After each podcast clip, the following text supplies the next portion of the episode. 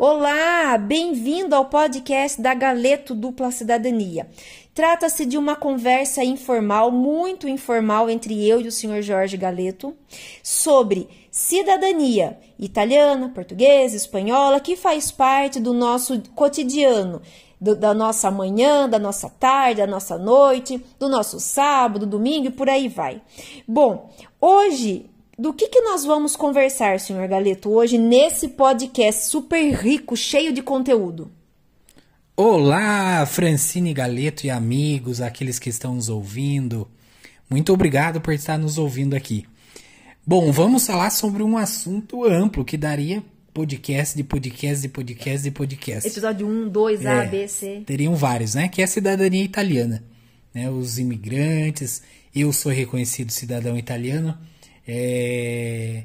A Francine é Índia. A Francine, a Francine, a Francine, como dizem o, o, os pais dela é, os pais dela não, né? Mas ela, ela brinca que ela é bugre, não sei o quê. É porque eu sou resolvida, então eu não tenho problema pela cor da minha pele, meu cabelo ruinzinho. Tá tudo certo, amor, tá tudo certo.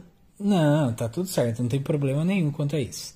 Mas vamos falar sobre cidadania italiana é, as possibilidades de você ser reconhecido. Diga aí, Francine Galeto, senhora é, Miss, o que, que a senhora pode compartilhar conosco das possibilidades? Nossa, é, olha, é como o Jorge disse, aqui nós iríamos investir muitas horas. É, se você vier ao nosso escritório, com certeza nós vamos conversar muito sobre esse tema. Quais são as possibilidades para o reconhecimento da cidadania? É, são três possibilidades, três possíveis, né? É, por aí, deu uma enroscada aqui, amor? Possíveis, possibilidades. É, é o, é o horário já que está sendo gravado o podcast. É, é por aí mesmo. Bom, primeiro, ou você reside um período na Itália, se você tem como, né, trabalhar em home office por um bom tempo na Itália, comprovar a sua residência, ou um período sabático, imagine que delícia, poder ficar um tempo na Itália, amor. Nossa, é show, hein?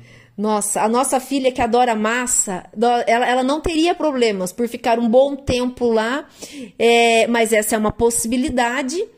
É, e a outra é, possibilidade é entrar na fila do consulado italiano, seja São Paulo, é, seja Belo Horizonte, Rio de Janeiro, Recife, Porto Alegre, é, Curitiba, Curitiba e lá para cima, Recife eu já falei, acho que sei, Brasília.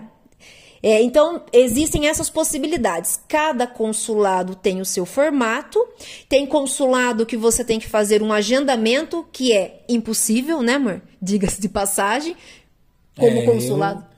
Eu, eu, eu não, não conheço, eu não conheço, né, nenhum, nenhum cliente nosso que conseguiu mesmo, né, fazer o agendamento nestes consulados que trabalham com, com o agenda... perfil agendamento, né, para você entregar o teu processo.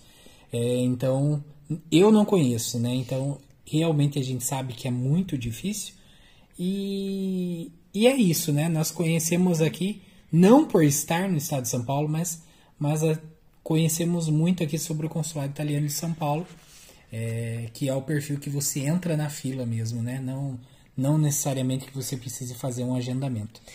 E daí você entrou na fila, amor, e você entendeu, conheceu que existe a possibilidade de fazer, de requerer um processo judicial contra a fila. E que é o nosso é, maior hoje, né, amor? Incidências de novos clientes. No momento que está sendo gravado esse áudio, nós vivemos uma pandemia e, e cresceu muito, né? Eu, eu chamo particularmente de tendência ao processo judicial. Não sei se vai ser moda 2020 e 2023, né, amor? Mas 2021 está acontecendo. E, e o que precisa, amor? O que precisa para a gente dar início a um processo judicial? Aliás, primeiro, o que é um processo judicial contra a fila do consulado e o que precisa? Bom, o processo, o processo em si é um processo que vai tramitar, né, em, em Roma, né, no órgão competente ali na Itália, né? É, você vai ser representado por um, por um advogado italiano, então é, você vai ter de contratar um advogado italiano para pleitear a tua cidadania iuris sanguinis. Então, é, logicamente, o que hoje vem, vem acontecendo é que você tem de entrar na fila do, do consulado italiano, aqui de São Paulo, vou dar o exemplo, né? Você vai entrar aqui na, na, na fila. Hoje, a fila do consulado está para aproximadamente 12 anos. Repita, amor, como diz o nosso saudoso Ercolim. São 12 anos aí de fila de espera, imensa, né? Inadmissível. Então, é, então você entra na fila. É, hoje é feito por e-mail, né? Você envia a tua solicitação por e-mail. E posteriormente você já pode dar início à montagem do seu processo, né? É, a montagem do seu processo, né? O que seria? Seria você reunir todas as suas certidões, né? Logicamente é necessário a sua a certidão italiana do seu ascendente, né? Seja bisavô, trisavô, é, não importa, né? É, você precisa dela é, e todas as demais certidões até chegar você, seus filhos, se for o caso.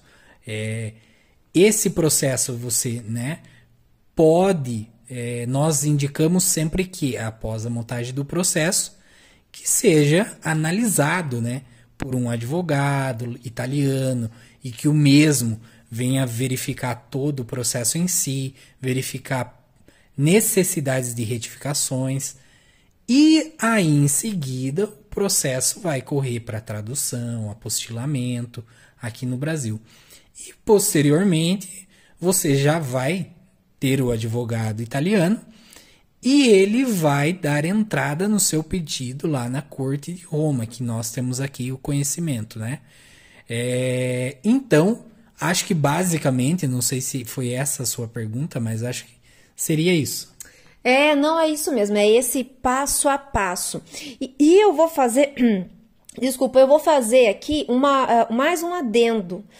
Quando a gente fala em processo judicial, o Jorge explicou contra a fila do consulado, que a base, o argumento é a, a, a fila abusiva. Mas existe também o, a outra possibilidade de processo judicial materno, que é quando a gente tem na linhagem uma mulher.